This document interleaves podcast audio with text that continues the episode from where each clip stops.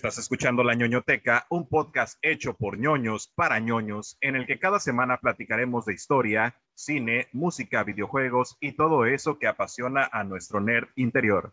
Mi nombre es Raúl Hernández y estoy en compañía de mis amigos Víctor Ruiz y Paco Ponce. ¿Cómo están, ñoños?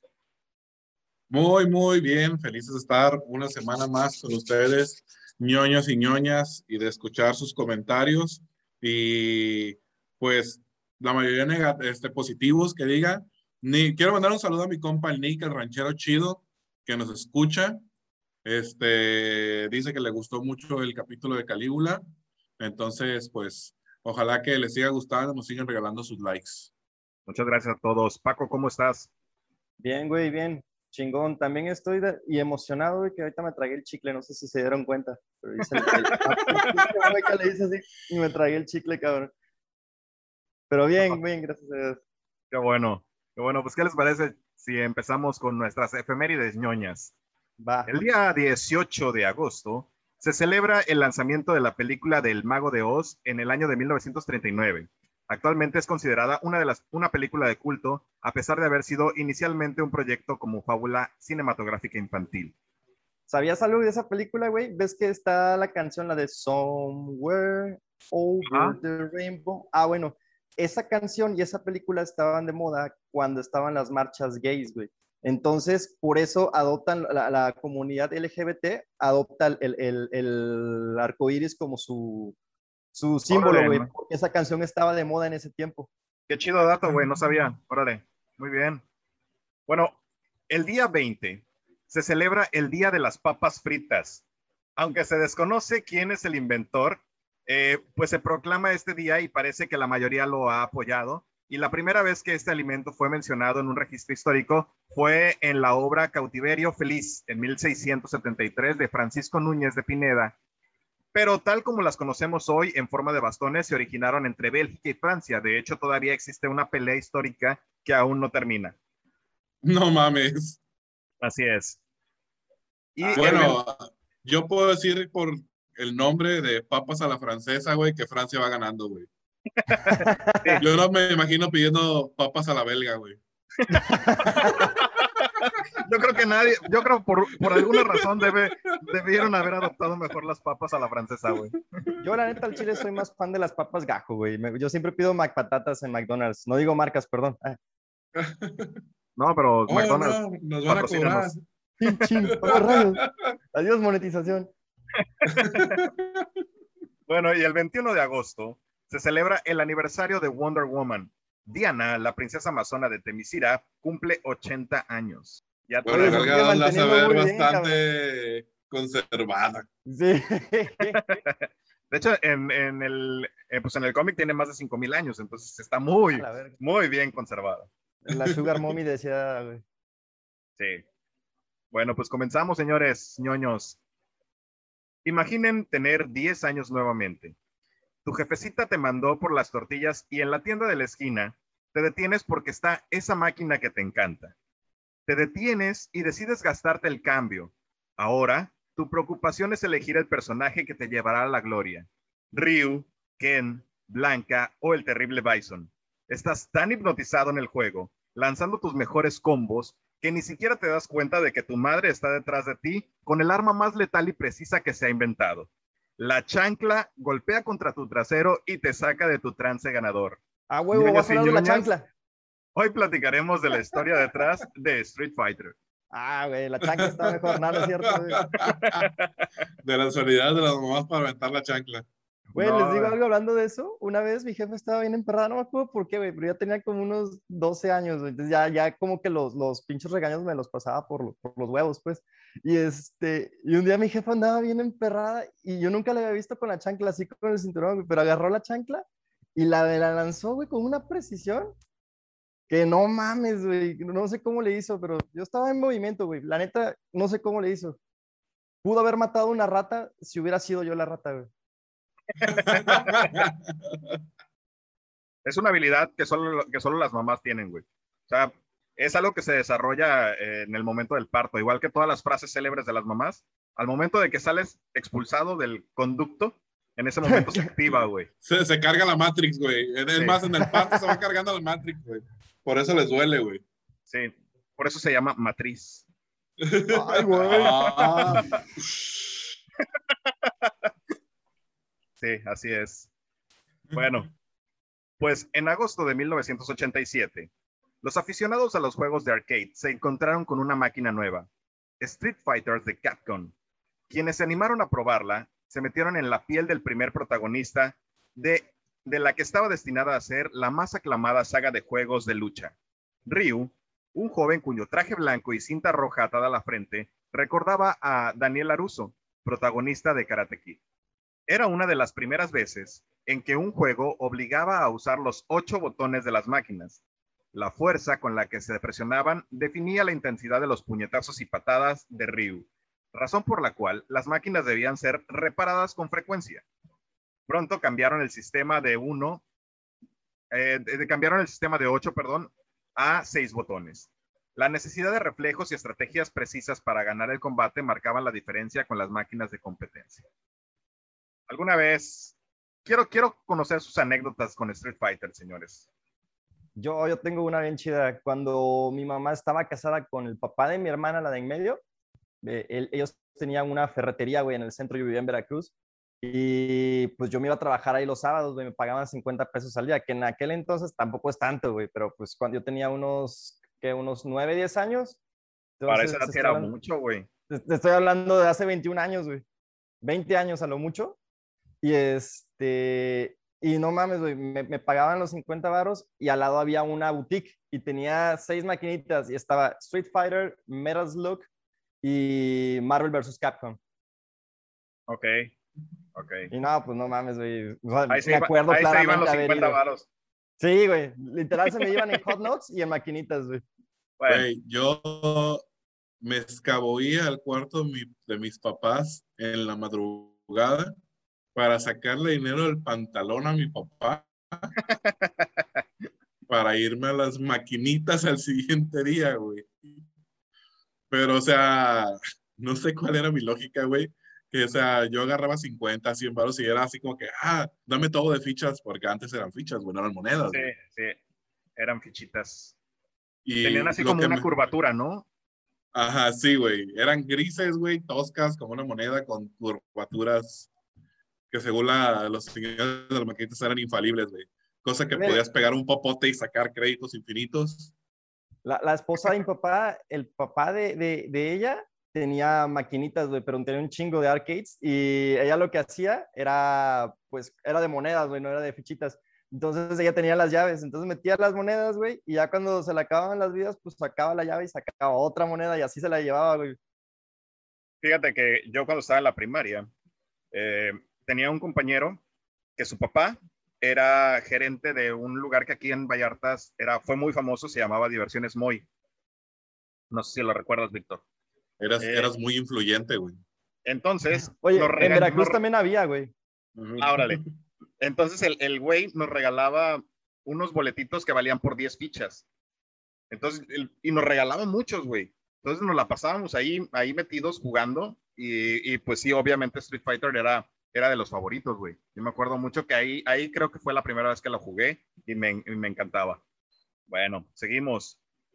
Eh, sin embargo, no fue hasta 1991 que Street Fighter se, capa- se catapultó a la fama con la segunda entrega, Street Fighter 2 o SF2, con la que Capcom revolucionó los salones recreativos primero y después las salas de los hogares al adaptarlo a las videoconsolas. En este caso me parece que fue eh, Super Nintendo el que tenía el, el Street Fighter El Street Fighter 2, ¿no? 2. Ajá, correcto. sí no recuerdo, güey. Nunca jugué el 1, güey. Yo tampoco, yo, yo me acuerdo de haber jugado ya el 2. Yo ahí sí Ujú. tengo muy vagos recuerdos, güey. Yo recuerdo haberlo jugado, pero ya la versión de, de, de PlayStation. Es que había, Ok. según yo, de Street Fighter 2 había dos versiones.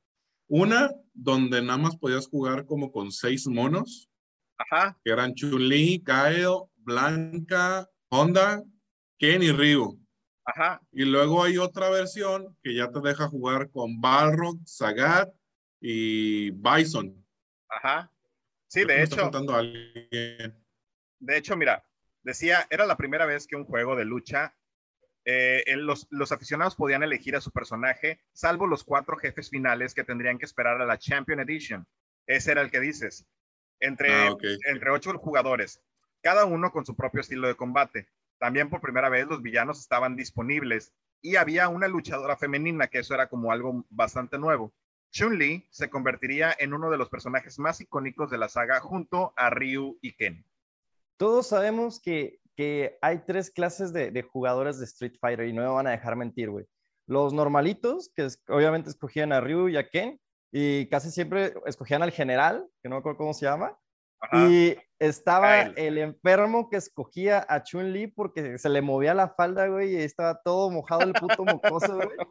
O estaba el, cabrón bien pro que te partía tu madre con Chun-Li, güey. Sí, porque Chun-Li tenía buenos combos también, güey. O sea, sí, sí, de hecho.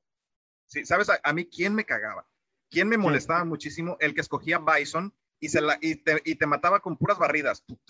No te dejaba ni pararte. Era una tras otra, tras otra. No lo, soportaba, güey, no lo soportaba. Sí, no, era bastante frustrante. Bueno, entonces fue así como Capcom sentó las bases de los juegos de lucha, uno contra uno, en los 90 con un éxito no igualado durante toda esa década, en la que cerca de 25 millones de personas jugaron este juego en los hogares y en las salas de arcade, según la revista Business Week. La saga fue tan exitosa que muy pronto los productores de Hollywood pensaron eh, que era una muy buena idea llevar la franquicia a la pantalla grande.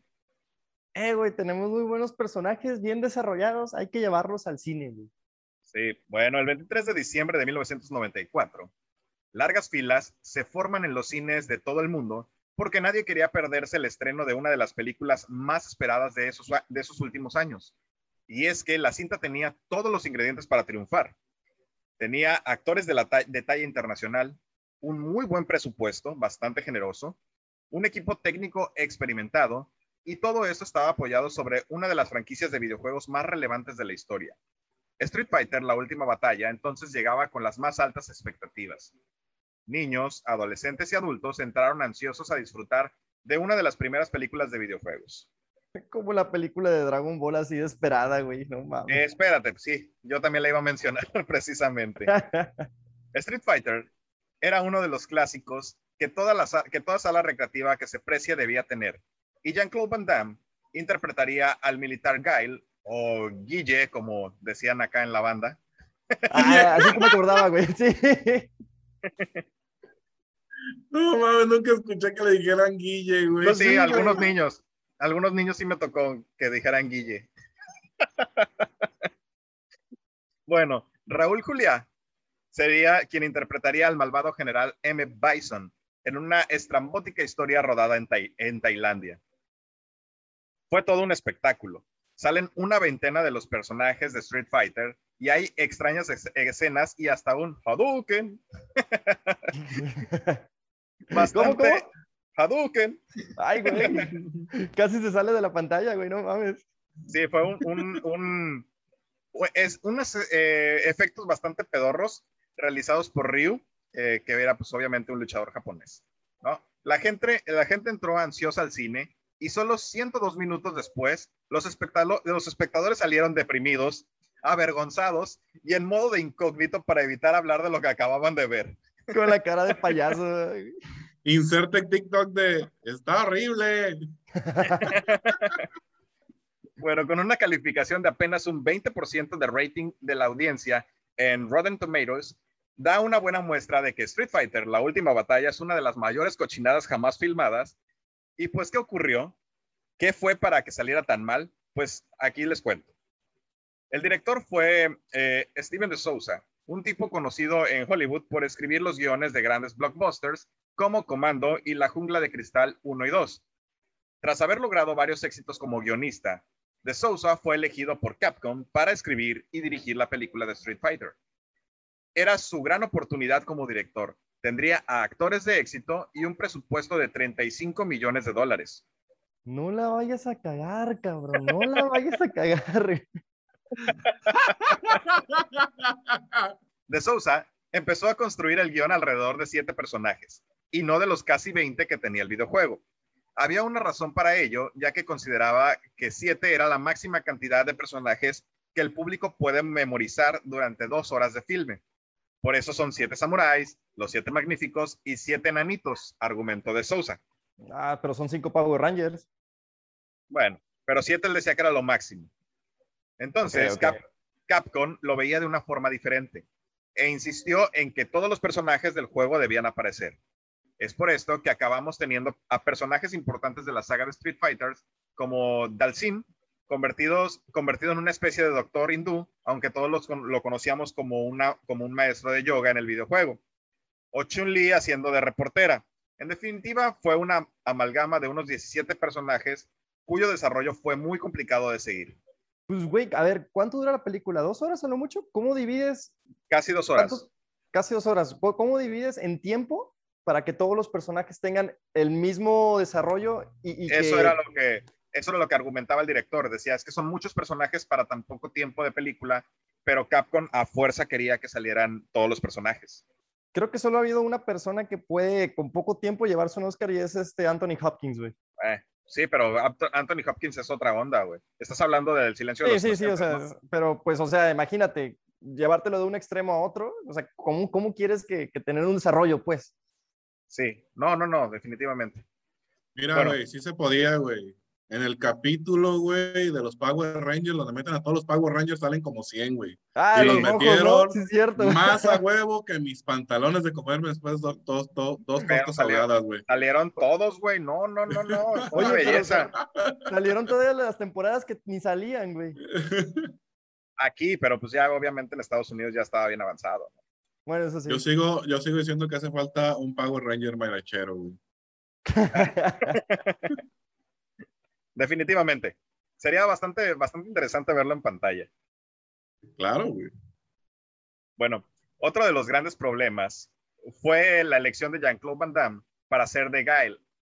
Es que este personaje lo, lo metieron como el principal en lugar de Ryu para vender la película en Estados Unidos. Y sería uno de los grandes problemas que tuvo el rodaje. Y es que el belga atravesaba, atravesaba por su tercer divorcio, por lo que principalmente tuvo dos grandes adicciones en Tailandia, la cocaína y la estrella de pop australiana Kylie Minogue. Qué buena adicción. Sí, ahí no puedo decir nada. No, yo tampoco. No, no, no, no puedo decir nada. Yo tampoco. Es comprensible, es comprensible. Yo, yo hubiera Yo estado igual. Es más, le fue bien, güey. Bastante bien, bastante bien, sí, no. Tanto es así que el actor e- experto en artes marciales y la cantante pues tuvieron una aventura durante el rodaje. Capcom eligió a Gail como el protagonista de la película porque el objetivo era que fuera un taquillazo en Estados Unidos. No obstante, había un pequeño problema que parecieron obviar. Van Damme es belga y no, no estadounidense. Y para empeorar las cosas, tiene un fuerte acento francés, por lo que resultaba muy poco creíble que fuera un soldado del ejército de la nación de las barras y las Mm. estrellas. No, y aparte todo trabado, güey. de la- Güey, es que él rodó toda la, la esta, o sea, totalmente trabado de cocaína todo el tiempo. Sí. De hecho, él, este, hubo una como entrevista o una, no sé, güey, de uno de sus asistentes, que el güey dijo, es que él me dio dos mil dólares para irle a comprar cocaína. Dice, pero en ese tiempo la cocaína era súper barata en Tailandia. Dice, entonces. Dice, entonces, un camión. güey, no, o sea, dice que, o sea, dice que le llevó Tuvo literalmente traer dos, dos ladrillos, güey, de cocaína. Y que este güey fue así de, ¿de dónde sacaste tanto? Y el güey, pues es lo que me dan por dos mil dólares. Y el güey, pues bueno. Pero Pero es ya te nada. imaginas, el güey se mordía la oreja, güey, de lo trabajo que andaba. No manches, no sabía esa de, de los dos mil dólares, fíjate. Sí, güey. Bueno, pues corrían los años 90 y si los dólares hoy en día dan un excelente cambio de moneda, precisamente de lo que hablabas, en Tailandia, entonces era aún mejor. Así que los hombres del equipo de la película desarrollaron una enorme adicción a los masajes, que por 10 dólares ofrecían ¿Con las final feliz? tailandesas. Sí, dicen que no queda detallado qué tipo de masajes se hacían, pero mejor traduzcamos la Pero explicación. era muy que- detallón. Yo creo que sí. Mira, te voy a, te voy a, voy a citar lo que dijo el actor Damián Chapa, quien interpretó al personaje de Ken. Date, date. Cito. Vengo de la pobreza y estaba ganando más dinero del que, del que nunca había ganado en mi vida. Además, el lugar era muy barato y podía obtener masajes por 10 dólares. Nos convertimos en adictos a los masajes y nos dábamos uno cada hora. No ¡A la mames. verga! Olo Borgo, güey. Oye, y aparte todo. Esa todo madre ya aventaba leche en polvo. güey. Ya, ya, Puro- ya, güey, no más. Puro aire, esa Ya, cosa no ma- ya no más soplaba. Eh, Bueno, y por si queda alguna duda, también está la explicación de, eh, del, del del actor que interpretó a Ryu. Dijo, éramos como cavernícolas, éramos como vikingos, fuimos ahí y conquistamos. Bueno, Raúl Juliá, que interpretó a Bison, era entonces un talentoso actor con un reconocido prestigio en la industria. De hecho, su papel de Bison es de lo mejor de la película. Sin embargo, nunca llegó a verla terminada porque desgraciadamente falleció en octubre de 1994 tras padecer un cáncer de estómago. Y es que eh, Julia estuvo enfermo durante todo el rodaje. Es más, cuando llegó a Tailandia se veía irreconocible de lo delgado que estaba. Tenía un aspecto cadavérico, llegó a decir el director. Para que no se notara que estaba enfermo, tuvieron que poner bastante maquillaje a Julia. Y el director decidió utilizar eh, sobre todo planos generales para que no se le viera de cerca. Cito, cada día tenía que preguntar si Julia había tomado sus medicinas y si Van Damme estaba alejado de ellas. no mames.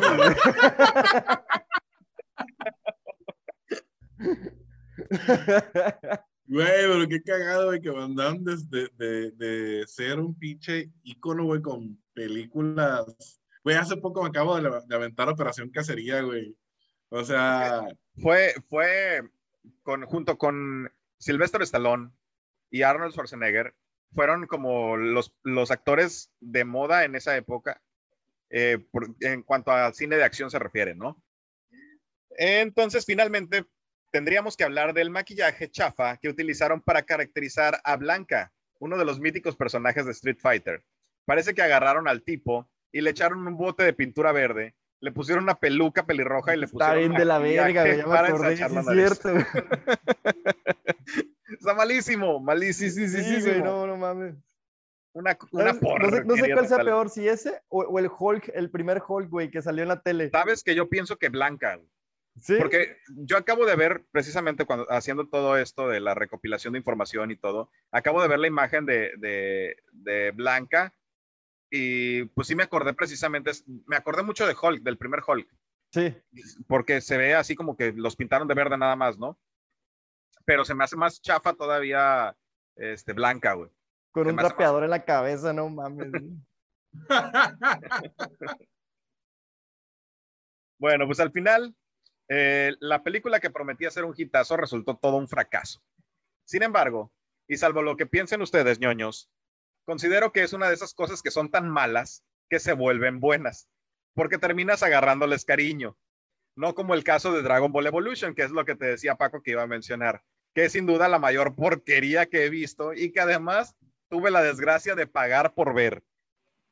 Porque fui al cine a ver Dragon Ball Evolution y es una de las peores basofias que he visto. Yo, yo puedo estar orgulloso de que no la vi en el cine, pero sí la vi en Sky, güey. Ahí sí valió verga. Yo también la vi en el cine.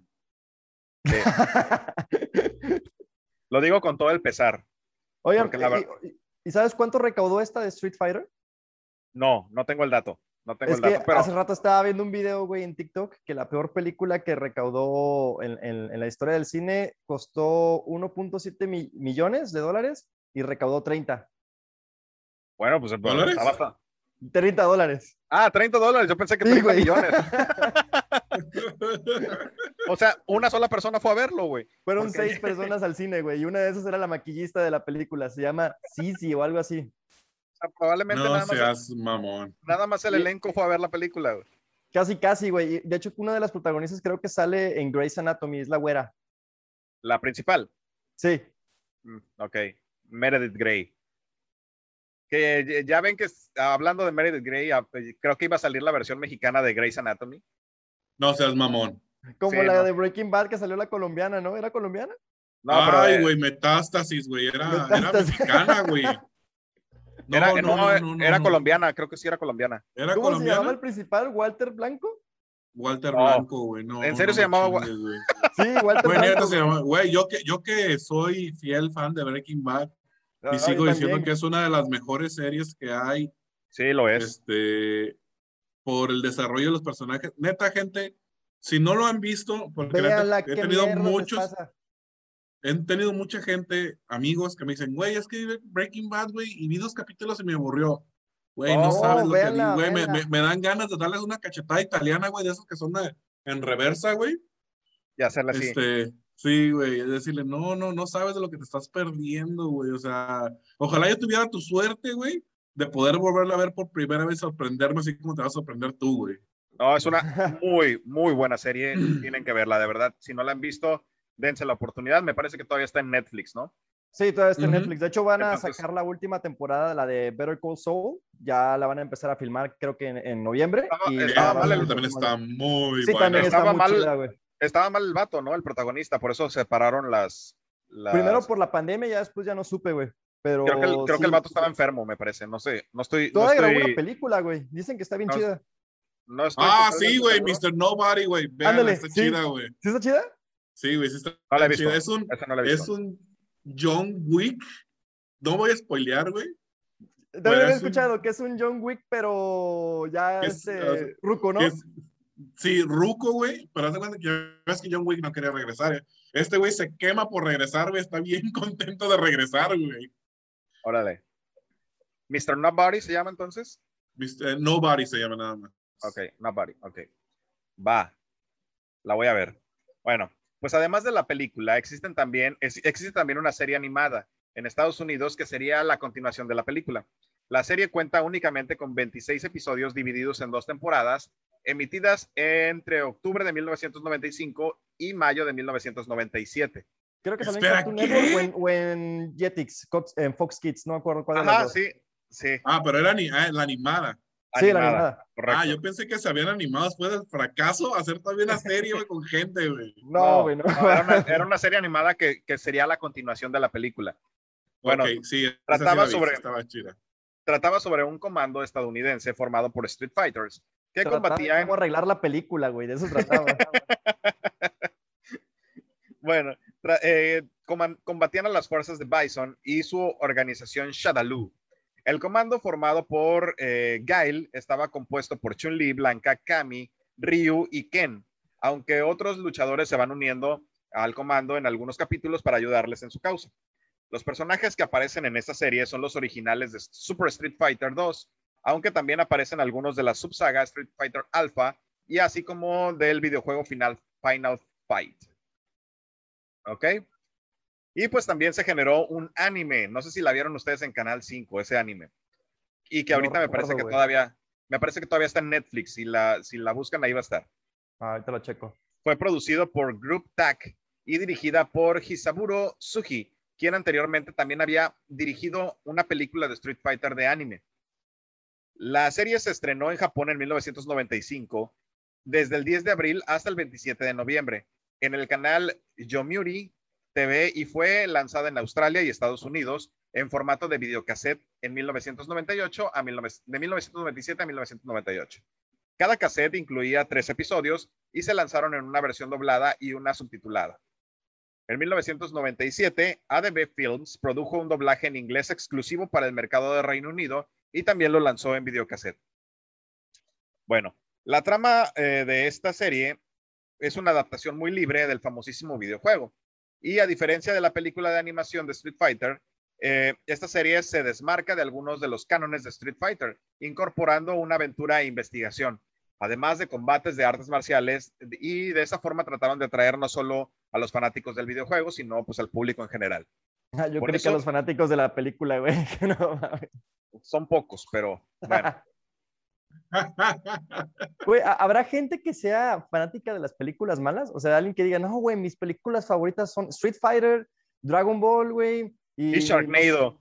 Ándale, güey.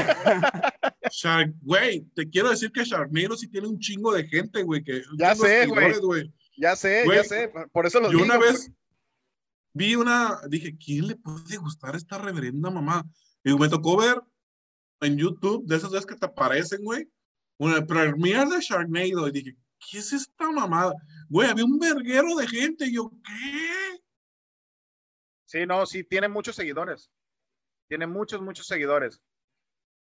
Entonces, este, pues con eso concluiríamos lo que es el, el éxito que ha tenido Street Fighter. Eh, pues evidentemente es una de las sagas más importantes de, de, videojuegos y pues yo creo que de las que más gustan, no sé, no sé ustedes, pero para mí sí, es de las que más, de las que más me gustan. Eh, pues obviamente los personajes son icónicos. Eh, y me, hay, hay, hay generación tras generación, güey, son como pioneros también en, en, en, el. Por supuesto, y además, además se le sumaron más cosas, ¿no? Como Marvel vs. Capcom o este, los X-Men, ahí estuvieron ahí todos metidos. Este, me gusta, a mí me gusta mucho, ¿no? Creo que eh, hay algún otro videojuego antes de, de, Street Fighter que, que, aplicara ese mismo concepto de pelea como, como tal. Antes no. Mortal Kombat. No, Mortal Kombat fue después. Primero salió Street Fighter, sí, primero salió Street Fighter, fue el primero. Sí, no, entonces fueron pioneros, güey. Todos los videojuegos de peleas de hoy en día, güey, son lo que son por, por Street Fighter. Por Street Fighter, sí, sí, definitivamente. Incluso el personaje, ah, hubo algunos cambios ahí de nombres. Este, Bison, M. Bison, fue primero el nombre de, de Barlock, el luchador, el boxeador. Se llamaba primero M. Bison. En, en este, la M significaba Mike en referencia al boxeador estadounidense Mike Tyson, pero al final pues este, decidieron cambiarlo por Barlock. Eh, también eh, otro personaje que fue cambiado, antes se llamaba Vega, era Bison precisamente. Y este, pues es el jefe de Street Fighter 2 al final, ¿no? Y Gouki, que se llama así en Japón, pero en Estados Unidos le pusieron Akuma. No sé si lo ubican, que obviamente yo creo que sí. ¿Qué significa? Akuma en japonés significa demonio, pero en, en, este, en Estados Unidos no les parecía que tuviera como un, un este, ¿cómo decirlo? Como fuerza, ¿no? Entonces les parecía ridículo el nombre, entonces lo, lo decidieron cambiar el nombre de Guki, que significa gran demonio, a Akuma, que simplemente significa demonio, ¿no? Ah, yo creo que va a decir que significa angelito, güey. bueno, pues la franquicia de Street Fighter es sumamente popular hasta nuestros días y pues ha sumado participaciones icónicas y crossovers con los personajes de Marvel. Los juegos de pues, Marvel vs. Capcom son los más queridos por los fans, pese a ofrecer muy pocas, y no, muy pocas novedades entre las entregas. Y Spider-Verse confirmado. Ah, no, ¿verdad? No me sorprendería que lo, que lo metieran ahí también. Así es, caballeros ñoños. Y pues con eso terminaríamos nuestro tema del día de hoy. Eh, con eso cerramos. Muchas gracias por escucharnos hasta el final. Ha sido un capítulo un poco más corto de lo normal, pero yo creo que fue bastante disfrutable. ¿Cómo, cómo ven, señores? Tenemos sus opiniones. ¿Si jugaron Street Fighter o no? Yo creo que no hay, no hay un niño este, de, bueno, un, un chavo ruco de nuestra generación que no haya jugado Street Fighter. Mira, no lo dudes. Un chavo ruco respetable. Sí. Sí. Bueno, pues entonces síganos en nuestras redes sociales. Estamos en Facebook como La ñoñoteca y suscríbanse a nuestro canal de YouTube. Aquí abajito está el botón de suscribirse. Le pueden dar clic y eh, a la campanita para que les llegue la notificación de que ya tenemos nuevo video. Además, eh, pues pueden seguirnos también, bueno, a mí me pueden seguir en, en Instagram como Raúl Retro 90 y pues estamos viéndonos la próxima semana. Saludos a todos aquellos que nos están viendo. Saludos a todos. Hasta luego. Los queremos. Y vean Breaking Bad, bitches.